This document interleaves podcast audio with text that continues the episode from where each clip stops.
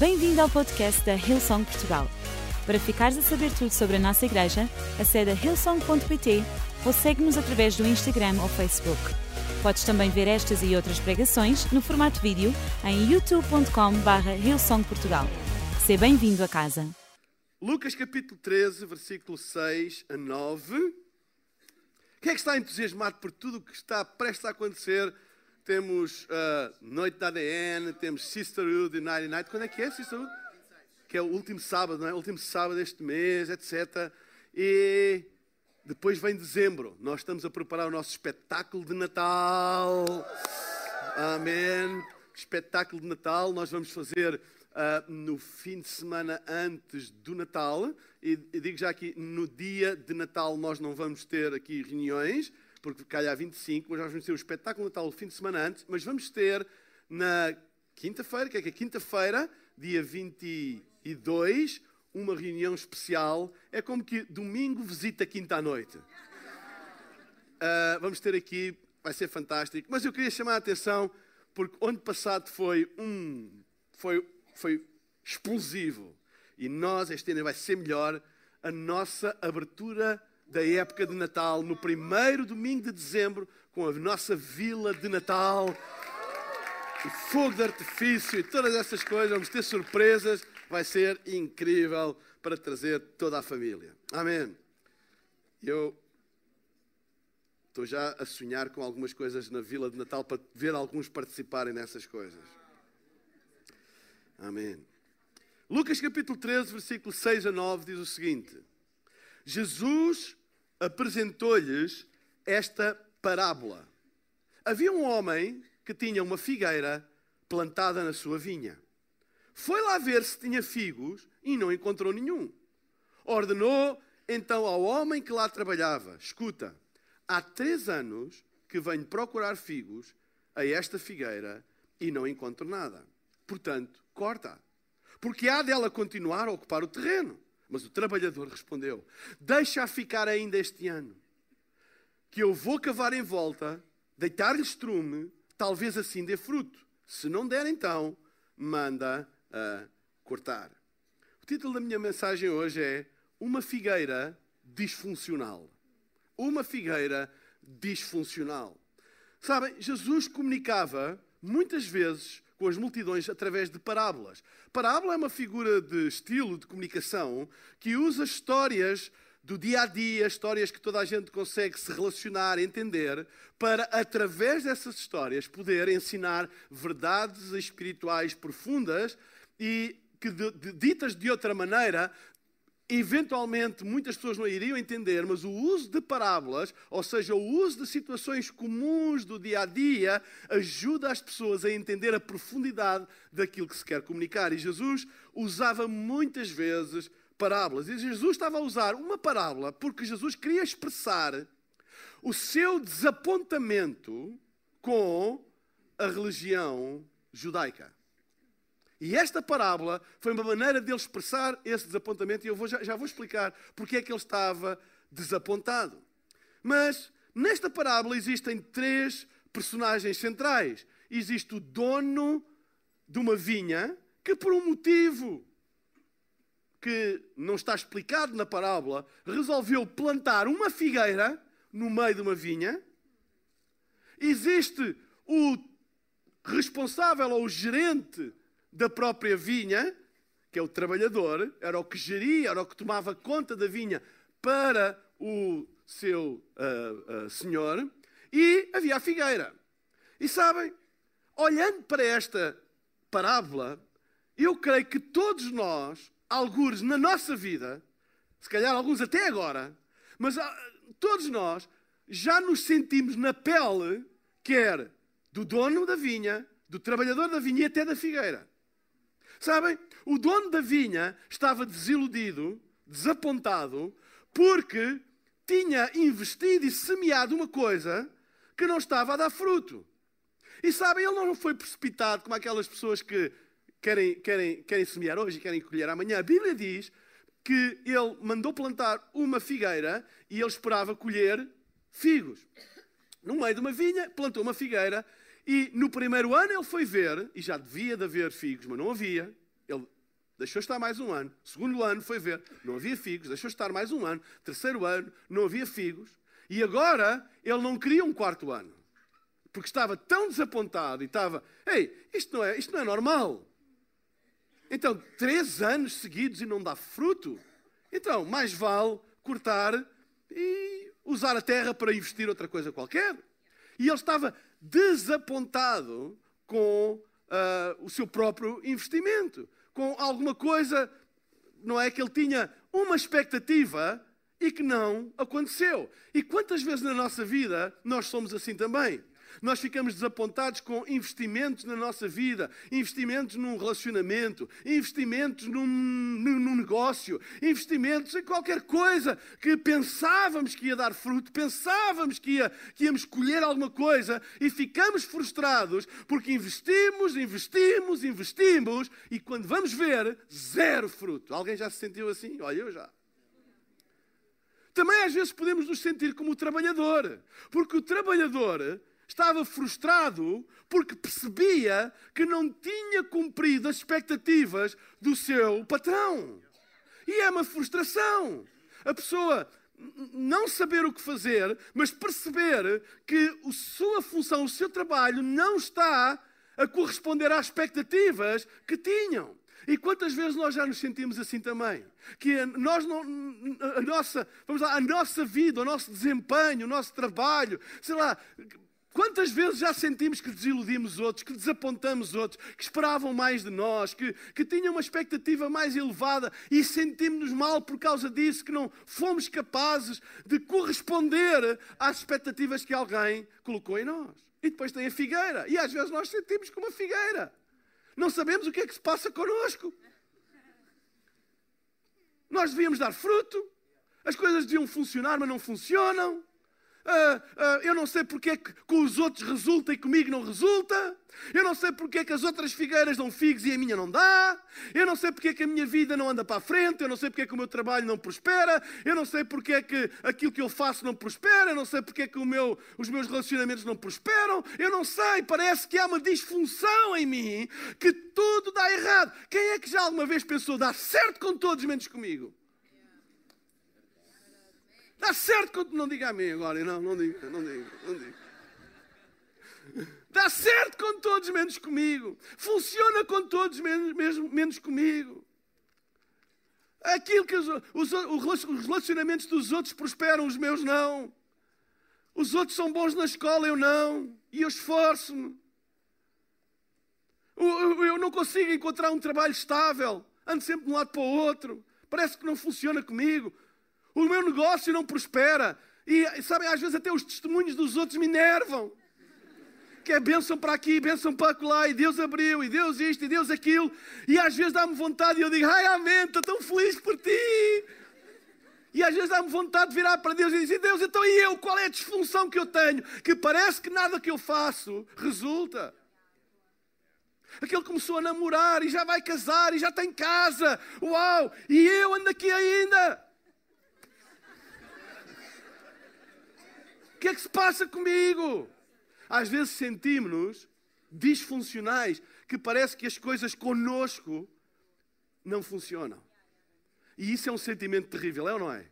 Quando a gente olha à nossa volta e parece que somos os únicos, somos a única figueira que não dá fruto. Isso é frustrante. Porquê que Jesus ensinou esta parábola? Ele estava frustrado com o judaísmo. A Bíblia diz que Deus deu uma promessa a Abraão, o pai da fé, o pai dos hebreus. E disse: Eu farei de ti uma grande nação. Tu vais ter uma descendência que vai se tornar uma nação. E depois dá-lhe esta promessa: abençoar-te-ei para seres uma bênção. O objetivo de Deus, ao abençoar Abraão, não era para ele engordar de bênçãos, mas era para ele poder abençoar os outros. O objetivo de Deus ao levantar a nação de Israel não era para abençoar Israel apenas, era para que Israel fosse uma bênção para todos os outros. E Jesus, quando veio ao mundo, não vê isso. Vê uma religião que acusa os outros. Vê uma religião que se considera superior e os outros inferiores. E nós temos histórias na Bíblia que mostram isso. Os fariseus, eles julgavam que eram superiores aos outros, mais dignos do que os outros, e colocavam um peso sobre as outras pessoas.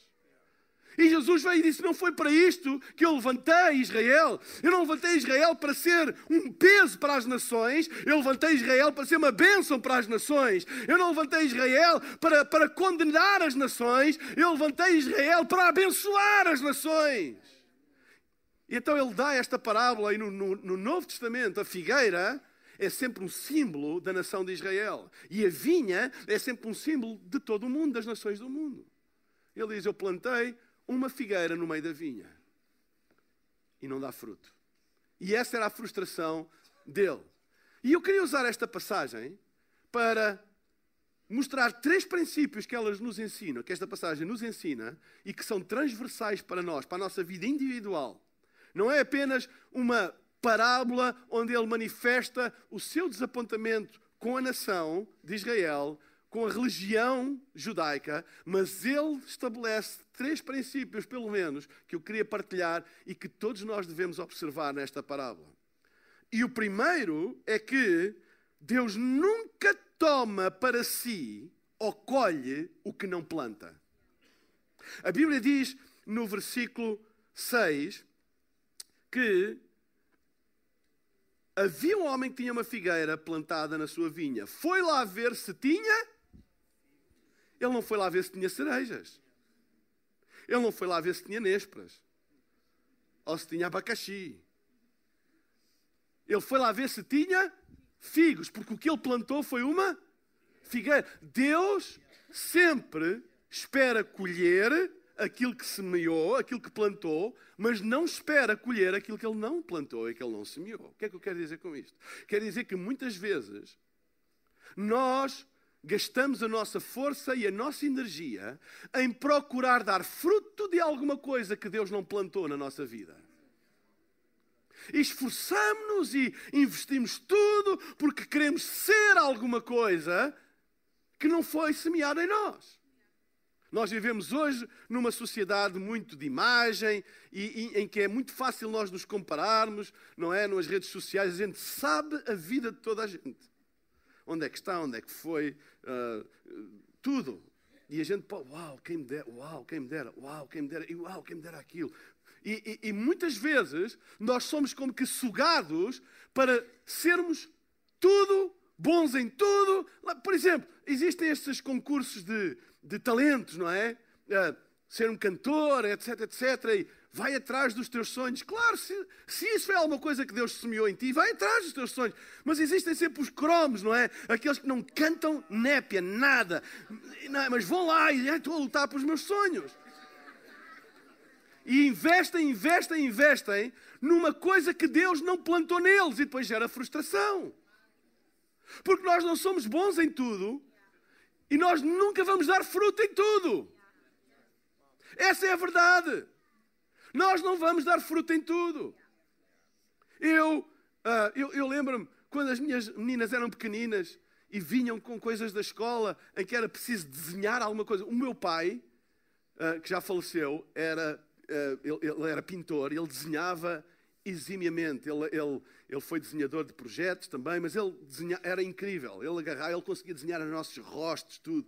É, é, todos os quadros que nós temos lá na nossa casa foram desenhados por ele tinha um talento muito grande.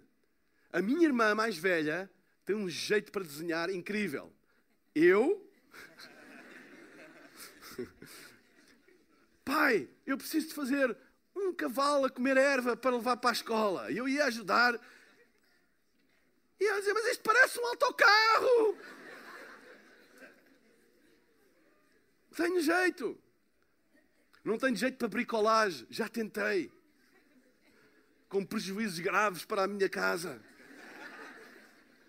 Tento fazer um, e depois vejo pessoas que têm, não é? Aquilo tem, tem magia ou demónios nas mãos, eu não sei. Eles mexem e aquilo aparece tudo certinho, tudo feitinho, aquilo, não é? Aquilo parece sobrenatural para mim. Eu não consigo fazer aquilo. E é tão fácil nós ficarmos presos àquilo que não conseguimos fazer. É tão fácil nós ficarmos presos. Ah, eu, e, uau, quem me dera ser como o Cristiano Ronaldo, joga a bola, etc. Quem me dera ser como aquele cantor, quem me dera ser como aquele, quem me dera ser como aquele. Ei, deixa-me dizer-te uma coisa: se Deus plantou em ti, vai dar fruto. Mas se não plantou, vai dar frustração. Porque vais te esforçar, vais investir e não vai dar nada. Então, eu talvez não sou bom, talvez não, é um facto, uh, a desenhar ou a fazer bricolagem. Ei, mas dei-me a palavra de Deus para estudar e para comunicar. Eu descobri aquilo que Deus plantou na minha vida e investi toda a minha vida nisso. Talvez não sejas bom a cantar, talvez se derem um micro para a mão para cantar, vai haver um êxodo maior do que houve no Egito. Talvez não sejas bom com um micro a cantar, mas se calhar se derem um papel e uma caneta para planear, para organizar tudo, tu és bom nisso, investe naquilo que Deus plantou em ti, porque Deus não está à espera que tu des fruto de uma coisa que Ele não plantou em ti. E há tanta gente a perder tempo, tanta gente frustrada, tanta gente até angustiada, tanta gente quase a pôr fim e termo à sua vida pela frustração de não darem frutos em coisas que Deus não plantou. Sabem, a igreja local é uma coisa fantástica. Sabem porquê? Porque na igreja local tu podes descobrir o teu dom. Sabem, tantos jovens, tantos adolescentes e até crianças, desde cedo, começaram na igreja, agarram no micro. Quantos cantores foram descobertos e músicos na igreja? Quantas pessoas que trabalham em multimédia foram descobertas na igreja? Tiveram uma chance e descobriram aquilo que realmente podiam dar fruto. Outros numa área, é porque a igreja local tem tantas áreas, tantas áreas, tantas áreas, tantas áreas, tantas áreas, que Deus usa para retirar o fruto daquilo que Ele plantou em ti. A igreja local é aquilo que te ajuda a tu descobrires a tua própria vocação. Jovens, crianças, jovens, adolescentes, não desprezem o poder da igreja local. A Bíblia diz: aqueles que estão plantados na casa do Senhor florescerão. Em vez de andarmos atrás disto e atrás daquilo e atrás da colota e atrás do meu sonho, deixa-me dizer uma coisa. Se andas atrás de um sonho, de uma semente que Deus não plantou em ti, quanto mais depressa desistires dos teus sonhos, melhor. Mas vai atrás daquilo que Deus plantou em ti, porque isso vai dar fruto. Porque Deus não espera colher o que não semeou em ti. E há muita gente a viver frustrações que não tinham que viver. Há muita gente com problemas de autoimagem porque foram enganados. Porque te disseram que tu ias ser bom nisto e que ias ser bom naquilo, e tu sabes dentro de ti e se não sabes, procura dentro de ti aquilo que Deus semeou e dá tudo nisso. Porque aí vais fazer a diferença. Aí vai ser apenas, não apenas uma vocação para ti, mas uma vocação para abençoar as nações. E, e, e Jesus estava frustrado porque ele estava a olhar para Israel e não era nada daquilo. Ele não semeou uma semente de juiz em Israel. Ele não, não semeou uma semente de, de, de, de ser o juiz das nações, mas ser bênção para as nações. E eles estavam a procurar ser os juízes das nações. E Jesus disse: Ei, eu plantei uma figueira, mas eu não estou a ver o fruto daquilo que eu plantei. Eu não vim à procura de uvas, para isso eu plantei a vinha. Eu vim à procura de figos. Uvas já há muitas, uma nação como as outras já há muitas. Eu plantei uma figueira porque eu queria figos e não uvas. Ele vai à procura daquilo que ele plantou em ti e vai te ajudar e vai. Ei, não te deixes frustrar. Não te de... não comeces a pensar que não presta. Há muitas pessoas que pensam que não prestam porque estão a investir numa coisa que Deus não plantou neles. Se eu, alguma, se eu pensasse que iria ser o dono do querido Mudei a Casa, não é? Ou que ia ser um grande pintor, não é? O Salvador Dali, português. Eu ia ficar super frustrado, a pensar que eu era uma nódoa, a pensar que eu não tinha jeito, a pensar que a minha vida não fazia sentido, que todos os meus sonhos foram por água abaixo, apenas porque eu quis escolher uma coisa que Deus não semeou em mim. Mas a partir do momento em que eu e tu descobrimos aquilo que Deus plantou em mim, Ele plantou uma figueira, Ele quer figos, eu vou atrás disso. Descobre a tua vocação. Não há nada como a casa de Deus para tu descobrires essa vocação. E tu começas a perceber: este é o meu destino. Isto é o meu destino. Claro que a gente pode fazer, e como diz aqui em Portugal, desenrascar em muitas coisas, mas há aquela coisa. Há aquela coisa que tu sabes, aquela coisa que tu sabes que tu nasceste para isso. Amém? E eu às vezes vejo tanta gente com frustrações, tanta gente com problemas de autoimagem, porque querem colher frutos de sementes que Deus não plantou. A partir do momento em que eles mudam isso, e em que eles se dedicam àquilo que Deus semeou, todos esses problemas vão embora. Tu começas a sentir utilidade, começas a sentir o propósito para o qual vieste a este mundo. Amém? Lembra-te disto: Deus nunca procura aquilo que Ele não planta. Deus não procura fruto daquilo que Ele não planta. Segunda coisa, não uses o ambiente à tua volta como desculpa para não cresceres. Vocês já repararam que o mesmo solo onde estavam as vinhas que davam uvas era o mesmo solo onde estava a figueira que não dava figos? É muito fácil se começar a culpar o terreno, as circunstâncias à nossa volta. Dizer, bem, eu nunca vou poder, eu nunca vou poder ser ninguém, eu nunca vou poder ir longe na vida porque eu nasci numa família disfuncional. Eu nunca vou poder ir longe, eu não vou ter as mesmas oportunidades. Eu nunca vou ter oportunidades de ir longe porque eu nasci num bairro pobre.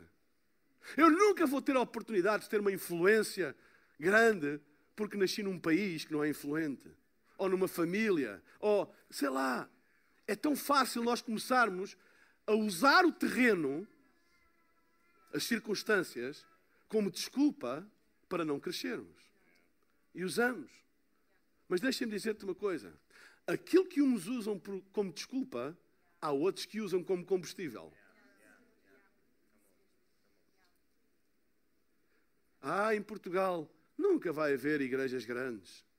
Ah, em Portugal, não, as pessoas, não, eu ouço tanta vez. Ah, eu vou muito ao Brasil e às vezes perguntam-me assim: ah, lá em Portugal, a gente ouve dizer que, que o povo é duro, que as pessoas são duras para o Evangelho. Eu disse: não, não são duras para o Evangelho, dura é a cabeça dos crentes. Ei, nós podemos usar isso como desculpa ou dizer assim, ai dizem que é duro, então vamos lá ver, eu vou acreditar. Eu, se Deus me escolheu para um terreno que dizem que é duro, é porque Ele sabe que eu sou capaz de fazer. Amém? Deus escolhe os melhores generais para os piores terrenos. Ei, pessoal, quando as circunstâncias à vossa volta são más, não se ponham como coitadinhos e vítimas. Não, Deus escolheu-te para colocar no terreno mais difícil, porque Ele pôs dentro de ti excelência. Ele pôs dentro de ti uma grandeza tal que tu podes dar fruto tu mesmo no meio das circunstâncias adversas. Há gente que diz: Eu nasci numa família pobre, nunca vou longe. Há gente que nasceu numa família pobre, mais pobre do que a tua, e foi longe. Ah, eu nasci num, num, num bairro, ou eu nasci numa família assim, eu nasci sem oportunidades, eu não vou longe. Há gente que também nasceu sem oportunidades e foi longe. Não sejas uma vítima. A Bíblia diz em Gênesis, no capítulo 1, no princípio, criou Deus os céus e a terra. Fantástico. Mas olha o versículo 2. A terra era sem forma, vazia, e havia trevas sobre a face do abismo. Fantástico. Condições ideais para se criar uma cena à maneira. Sem forma, vazio e cheio de trevas por todo lado. E disse Deus: Ai, credo, o que é que eu vou fazer disto?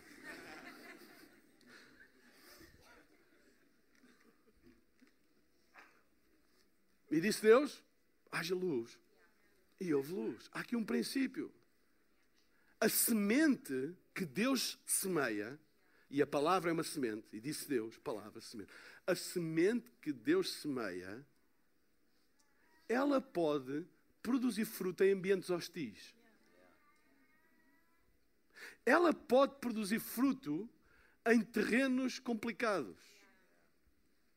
Porque esta não é uma semente qualquer. O ADN desta semente é eterno, é divino, é sobrenatural. A semente pode mudar o terreno. Ai, aquela pessoa tem um coração duro, estou farto de semear a palavra e tem um coração duro. Deixa lá estar a semente. Um dia vais ver o que é duro. Aquela semente pode produzir fruto quando tu menos esperas. Porquê? Porque no seu ADN é sobrenatural. É sobrenatural. Então, não uses as circunstâncias como uma desculpa. Tu não és uma vítima. Tu não és uma vítima do universo, do acaso. Tu não és uma vítima. Olha, tu não és uma vítima da tua família e dos teus pais, embora nós sofremos consequências das decisões deles, sem dúvida. Eu não estou a dizer que nós não sofremos consequências das decisões daqueles aos quais nós estamos ligados. Mas eu não tenho que viver amarrado a essas consequências. Se eu me recusar a ser uma vítima e disse, olha, eu não sei porquê, eu não tenho uma explicação, mas eu sei que Deus me ama e sei que Deus tem um propósito para mim. Eu não vim por acaso a este mundo e Deus sabia onde é que eu ia nascer. Eu não pedi para nascer aqui, eu não pedi, eu não fiz nada para nascer nestas circunstâncias. Deus sabia. E mesmo assim, Deus votou na minha existência. Ora, se Deus votou na minha existência, é porque Ele colocou dentro de mim alguma coisa que tem a capacidade não só de fazer prosperar no meio onde eu estou, mas até transformar o meio onde eu estou. Tu não és um agente para seres moldado onde estás. Tu és um agente para moldares aonde tu estás. Deus colocou uma grandeza em ti. Deus colocou um poder, o mesmo que ressuscitou Jesus entre os mortos. Jesus chegou ao Hades, ao lugar dos mortos, à sepultura, e ele não se conformou com o estado de morte. Ele ressuscitou os mortos. E diz a palavra de Deus, ele levou cativo o cativeiro. Ele mudou a semente de Deus, mudou o terreno. Jesus teve uma vida facilitada? Claro que não. Queixas-te do teu nascimento. Olha, ele nasceu. Olha, quando ele nasceu, os hotéis estavam esgotados. E mesmo perante a iminência de uma gravidez, não houve misericórdia.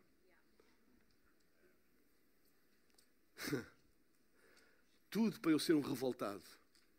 Quando eu nasci, nasci ao pé dos burros e das vacas e, e das ovelhas, sem condições de higiene nenhuma. Ou pensam que aquilo estava desinfetado?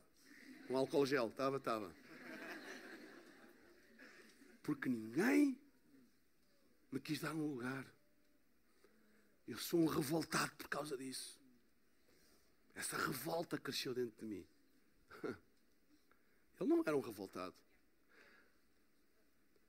No nascimento e na morte. Ele não morreu como um homem qualquer. Ele morreu como um criminoso da pior espécie. E o que é que saiu dele? Revolta? Vítima? Nunca. Há coisas que tu não controlas e eu não controlo na minha vida. E eu nem tenho uma explicação e eventualmente nunca terei. Mas uma coisa eu sei: Deus colocou em ti e em mim uma semente. Deus plantou em mim e em ti um propósito que não vai ser destruído por causa das circunstâncias. Há potencial, há excelência, há grandeza suficiente dentro de ti que Deus plantou para tu dares a volta por cima.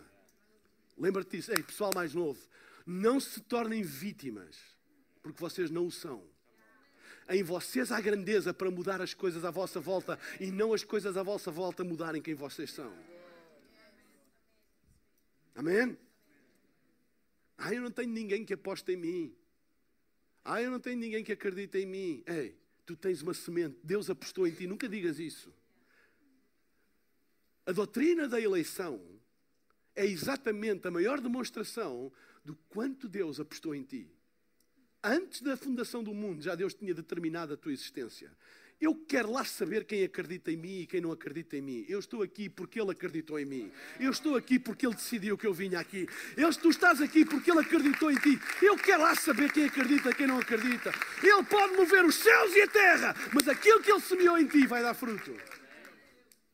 Amém? Será que eu posso ouvir um amém mais pentecostal nesta sala? Haha! Diz à pessoa que está ao seu lado: Eu não sou uma vítima.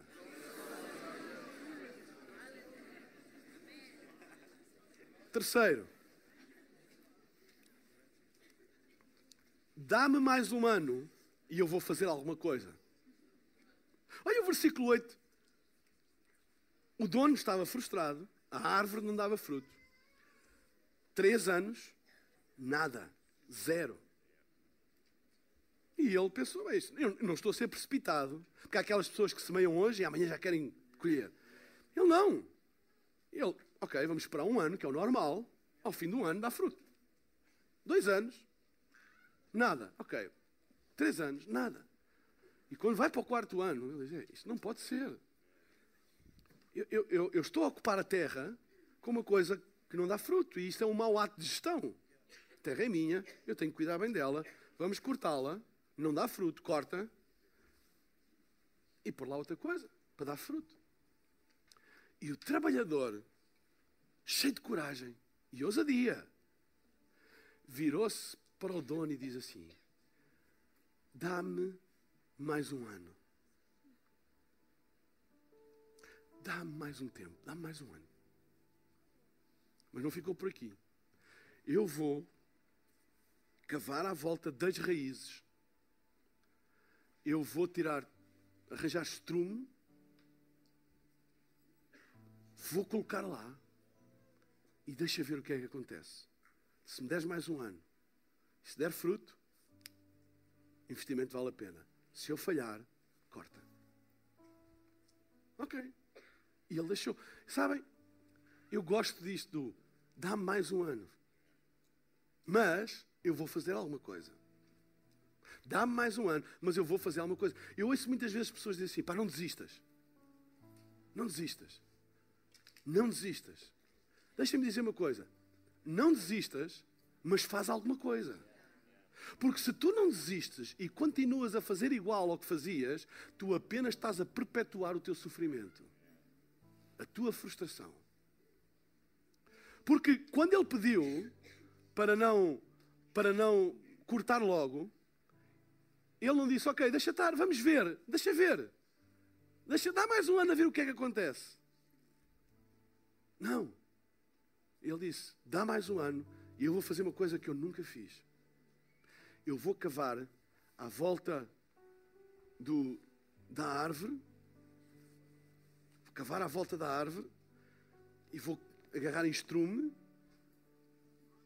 Vou usar aqui agora a linguagem português, revista e atualizada, porcaria.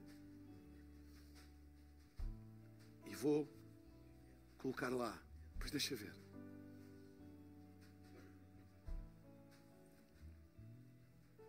não desistir sem fazer nada diferente é masoquismo. É estares a prolongar o teu sofrimento. Faz alguma coisa. Faz alguma coisa diferente. Vai às raízes. A disfunção manifestava-se em cima, nos ramos, na, na, nas folhas, não havia fruto na zona dos ramos e das folhas, era onde a, a, a disfunção se manifestava. Mas a origem não estava aí. A origem estava na raiz. E ele disse: Para eu resolver o problema daquilo que eu vejo, eu tenho que mexer naquilo que não é visível. Toda a gente vê que não tem fruto. Ou toda a gente vê que tem fruto.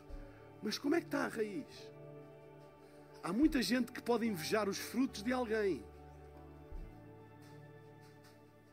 mas não sabe a raiz dessa pessoa. Onde é que ele tem as suas raízes? Onde é que ele tem a sua confiança? Qual é a história de vida dele que ganhou raízes profundas e que hoje dão esse fruto. Porque é muito fácil dizer, ah, eu quero fruto. Mas olha a raiz. Vai lá a raiz. Vai lá ao fundamento. Porque sempre, escutem, sempre que há uma disfunção no fruto, é fruto de uma disfunção na raiz. E muitas vezes nós só queremos resolver a manifestação sem querer mexer na origem. Porque a origem faz sujar as mãos. A origem faz mexer em porcaria. E a gente. Ah, mas às vezes temos que mexer. Temos que ir lá. Temos que ir lá. À raiz das coisas. E fazer alguma coisa diferente. Ir à raiz para que o fruto seja diferente. Se tu queres mudar o fruto, tu tens que ver o que é que se passa na raiz, nos teus fundamentos. Aonde é que está fundada a tua fé? Em que é que tu acreditas? Onde é que tu baseias as tuas convicções? Onde é que está a tua fé enraizada? Sabem onde é que se vê quando há problema da raiz? É na tempestade. Muita. Há, há, há um versículo em 1 de Povo, capítulo 5, versículo 6, diz: Tem muita parra e pouca uva. É muita coisa. E a religião é fácil, a gente. Não é? Mas quando vem a tempestade, quem tem raiz não se abala. Pode abanar, mas está enraizado. Sabe em quem crê, sabe naquilo que acredita, sabe as suas convicções, sabe aquilo que foi semeado nele. Não põe em causa o amor de Deus, não põe em causa o que Deus semeou, porque sabe, tem raiz. E ele disse: Eu tenho que ir à raiz, eu tenho que sujar as mãos, eu tenho que abrir o buraco, eu, eu, eu, tenho que mexer em coisas que não cheiram muito bem. Ninguém gosta de estrume, é por isso que ele não é usado em casa. Cheira mal, não é uma coisa agradável, mas tem que ir à raiz. Há uma relação entre fundação e manifestação. Tu sempre manifestas, mais cedo ou mais tarde, o ADN daquilo onde tu estás fundado os teus fundamentos sempre se vão traduzir em frutos. É por isso que a Bíblia fala em frutos do Espírito. O que é isto quer dizer? Nenhuma condenação há para aqueles que estão em Cristo Jesus, que não andam segundo a carne, mas segundo o Espírito. Se eu ando segundo o Espírito, se os meus fundamentos são espirituais, os meus frutos vão ser aqueles que a Bíblia fala. São resultados do ADN onde eu estou fundado. Mas eu posso ser apenas folha. E estou fundado noutra coisa. O fruto não vai ser esse. Ou não há fruto. E o trabalhador sabia disso. E disse: dá-me mais um ano. Não desista já. Eu, eu, vamos à raiz. Vamos à raiz.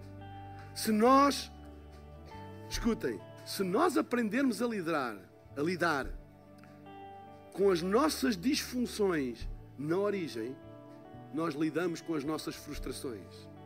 Porque as nossas frustrações são um fruto das nossas disfunções. Vai à raiz. Vai lá, cava fundo. E sabem, uma coisa interessante é que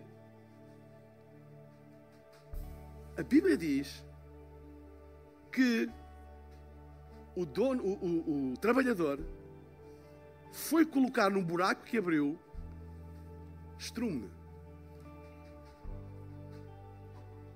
Porcaria.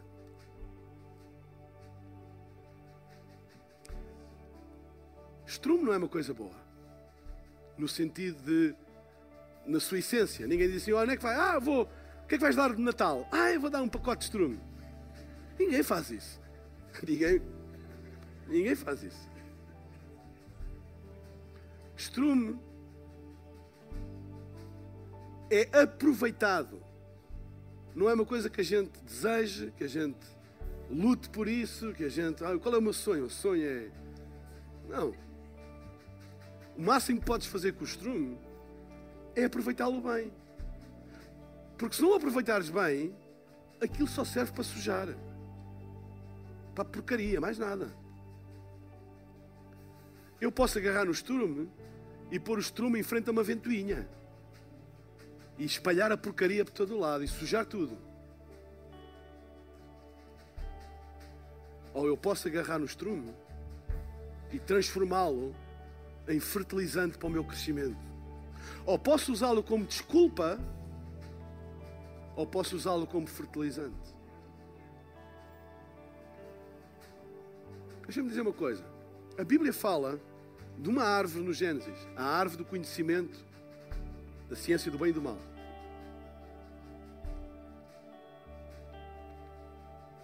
Mas o Novo Testamento fala de uma outra árvore, chamada Cruz do Calvário, madeiro. Duas árvores, duas árvores de vida.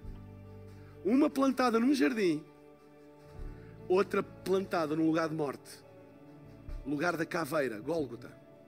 Símbolo de vergonha, de crime, do mais baixo que a humanidade pode chegar.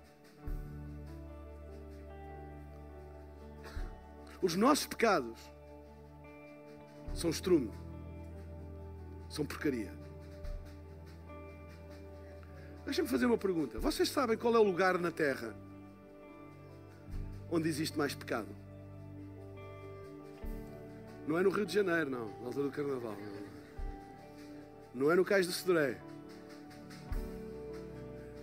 Vocês sabem qual é o lugar na história, no mundo, com mais pecado? A cruz do Calvário. Porque a Bíblia diz que os pecados de todo o mundo, passado, presente e vindouro, foram trazidos.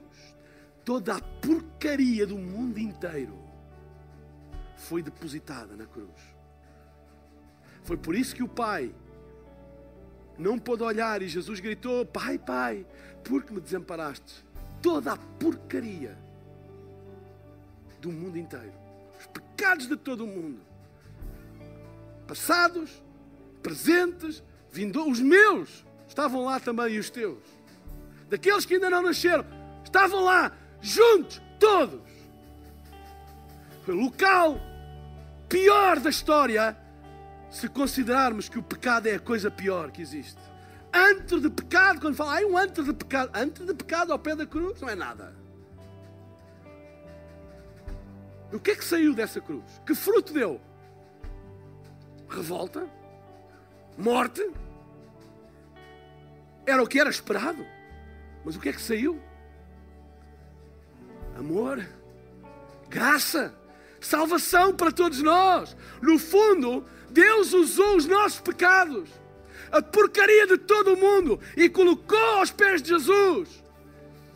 E Ele usou isso como energia para nos salvar, para manifestar o seu amor. E a, a terra, escutem, a terra, o planeta, o mundo natural, é uma expressão do mundo espiritual. Porquê é que a terra dá mais fruto com porcaria? Porquê? A Terra, o planeta Terra, foi criado por Deus.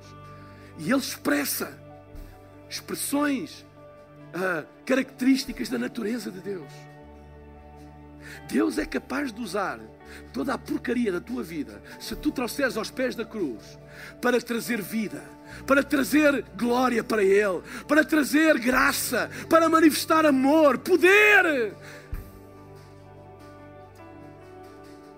Por isso é que a cruz já não é mais um símbolo de vergonha, já não é mais um símbolo de miséria, já não é mais um símbolo de crime, não é mais um símbolo de condenação, é o símbolo da nossa salvação. Olhamos para a cruz e temos esperança. Porquê é que temos esperança? Porque a gente vê que a nossa, o nosso estrumo, estrumo, o nosso esterco está lá todo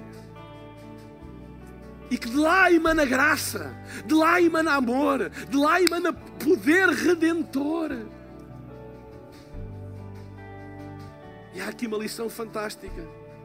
Traz toda a porcaria que vem à tua vida, em vez de espalhares como uma ventoinha e, e, e, e conspurcares tudo à tua volta, agarrem todo o estrume, toda a porcaria que vem à tua vida e traz aos pés da cruz traz aos pés da cruz. A Bíblia diz: se nós confessarmos os nossos pecados, Ele é fiel e justo para nos perdoar os pecados e purificar de toda a injustiça. Traz aos pés da cruz. Não espalhes, traz aos pés da cruz e usa isso como fertilizante para tu veres a graça, a glória, a bondade de Deus manifestada na tua vida. E vou terminar dizendo o seguinte: esta passagem mostra duas características da natureza divina: a justiça, corta, não dá fruto, corta. E a graça, dá-lhe mais um ano. Dá-lhe mais um ano. Nós hoje temos um intercessor diante de Deus chamado Jesus e Ele está a dizer: dá-lhe mais uma chance, dá-lhe mais um ano, deixa-me ir às raízes, deixa-me deixa trabalhar na vida dele, não é? Porque Quantos de nós precisamos desesperadamente que Deus continue a trabalhar na nossa vida? Quantas vezes, se a justiça fosse a única característica de Deus, nós já tínhamos sido consumidos? Mas ei, existe a outra manifestação que é a graça. Amém? A graça de Deus. E eu hoje queria desafiar-te. Se tu nunca tomaste esta decisão, traz toda a tua vida aos pés da cruz. Se eu tenho tanta coisa errada, eu, tanta coisa que me frustra, tanta coisa que eu pergunto porquê, Deus, mas eu hoje trago a Ti, Senhor. Porque eu quero ser uma figueira que dá fruto. Se tu determinaste a minha existência, eu não aceito nada menos do que a experimentar o propósito para o qual eu vim a este mundo. É a maior, a maior, o maior fracasso e frustração que um ser humano pode experimentar é nunca descobrir e viver a verdadeira razão pela qual veio a este mundo. E isso só se pode encontrar na cruz. Quando tu vens a Ele e trazes toda a porcaria. Então, quando o diabo vier à tua vida com caminhões de porcaria para despejar sobre ti, levanta os teus braços aos céus e diz assim: vem aí fertilizante. Vem aí fertilizante. Eu vou agarrar nisso tudo e vou colocar aos pés de Jesus. Eu vou agarrar nessas coisas todas e vou colocar aos pés da cruz. Isso não me vai destruir. Isso vai trazer vida. Porque eu vou colocar no sítio certo. Eu vou ao lugar do perdão, eu vou ao lugar da redenção, eu vou ao lugar da transformação, eu vou ao lugar da mudança e entrego isso nas mãos de Deus. Esses caminhões de porcaria que vêm na minha direção, eles podem me destruir, mas se eu agarrar e colocar aos pés da cruz, eu vou obter perdão, eu vou obter, obter regeneração, eu vou obter transformação e a minha vida nunca mais vai ser a mesma. E aquilo que era um símbolo de vergonha vai se tornar uma plataforma do meu testemunho. Deixa que Deus transforme as tuas vergonhas em palcos de um testemunho de como Deus é bom e como Deus é fiel, e como Deus muda, e como Deus transforma, e como Deus abençoa, e como Deus muda as coisas. Se calhar aquilo que mais tem vergonhas vai ser aquilo que Deus usa e vai usar para manifestar a sua grandeza e a sua bondade. Como Ele é bom, como Ele te ama, como Ele tem um plano para a tua vida. Vamos ficar de pé na presença de Deus.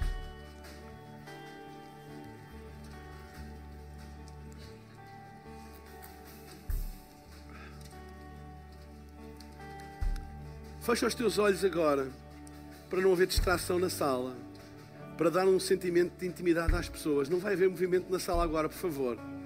Não se movam agora, porque eu quero fazer um apelo, um convite a todas as pessoas que estão aqui e hoje querem vir à cruz. Hoje querem vir a Jesus. Todos nós temos, desculpe a expressão, esterco, estrume na nossa vida. Eu quero te convidar a tu trazeres isso à cruz hoje. A tu te ajoelhares diante dele e trazeres à cruz e alcançares a graça, a misericórdia, o amor, o perdão e a justiça de Deus sobre a tua vida. Ele é por ti, Ele não é contra ti. Ele quer te salvar, Ele não te quer condenar. Ele quer te resgatar, Ele não te quer abandonar. Ele quer ser contigo todos os dias. Então, se tu nunca tomaste esta decisão pessoal de dar a vida a Jesus, de transformar Jesus, o teu Senhor e Salvador pessoal, não apenas um conceito que tu podes ou não concordar com a sua existência. Há pessoas que dizem, ah, mas eu acredito em Deus. Mas ei, isto não é acerca de acreditar na existência de Deus. Isto é acerca de abrir a tua vida e Jesus habitar dentro de ti pelo seu Espírito. É uma relação. É uma fusão. É Ele tornar-se o teu Salvador e o teu Senhor, aquele que te guia, aquele que te protege, aquele que te perdoa, aquele que te levanta quando estás caído. Se tu hoje, no teu coração, o Espírito está a contender contigo. Toma esta decisão. Não guardes para amanhã. Tu não, não controlas o dia da manhã. Toma hoje esta decisão. Porque esta decisão vai mudar a tua vida hoje, amanhã e a eternidade. A tua eternidade é decidida aqui. Dá a tua vida a Jesus. Faz Ele o teu Senhor e teu Salvador. É bom vir à igreja. É bom acreditar em Deus. Mas não há nada como ter uma relação com Ele e tornar Jesus o teu Senhor e Salvador. Talvez já tenhas tomado esta decisão, mas eu queria abrir este convite também a todas as pessoas que estão aqui e que já tomaram esta decisão, mas têm estado longe de Deus, afastados de Deus e hoje querem fazer a sua paz, a sua reconciliação com Deus.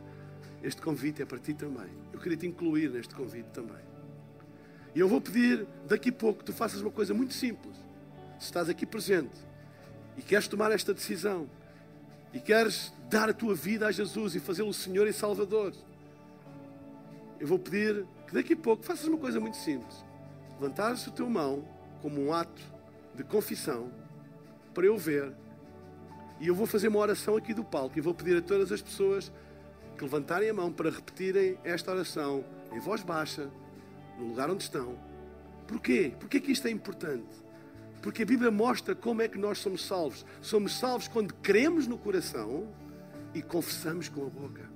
Se tu crês que Ele é o Filho de Deus, que Ele te ama e que Ele é o teu Salvador e o teu Senhor, confessa isso com a boca. E quando nós orarmos, é essa confissão que nós vamos fazer.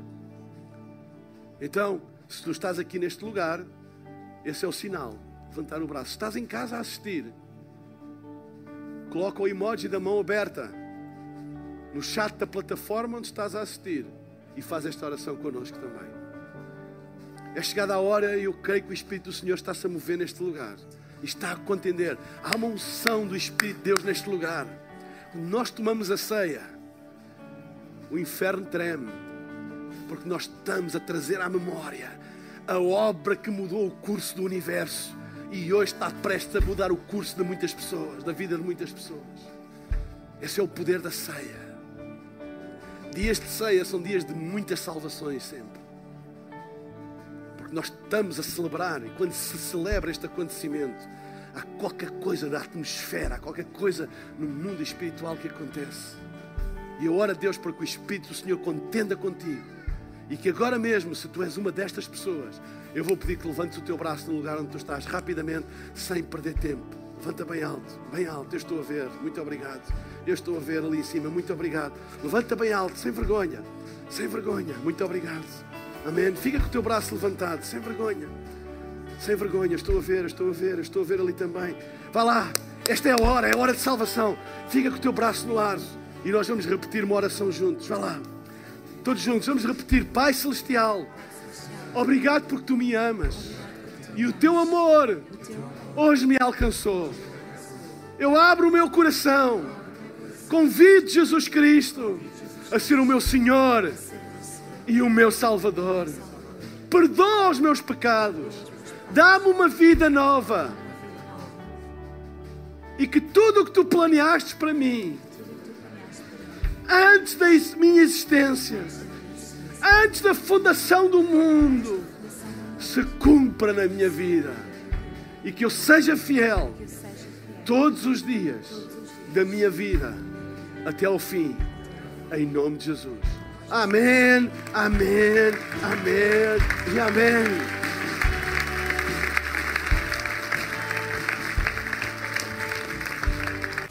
Esperamos que a mensagem de hoje te tenha inspirado e encorajado. Se tomaste a decisão de seguir Jesus pela primeira vez, acede a hillsong.pt Jesus para dar o teu próximo passo. Lembramos que podes seguir-nos no Facebook e Instagram para saber tudo o que se passa na vida da nossa igreja. O melhor ainda está por vir.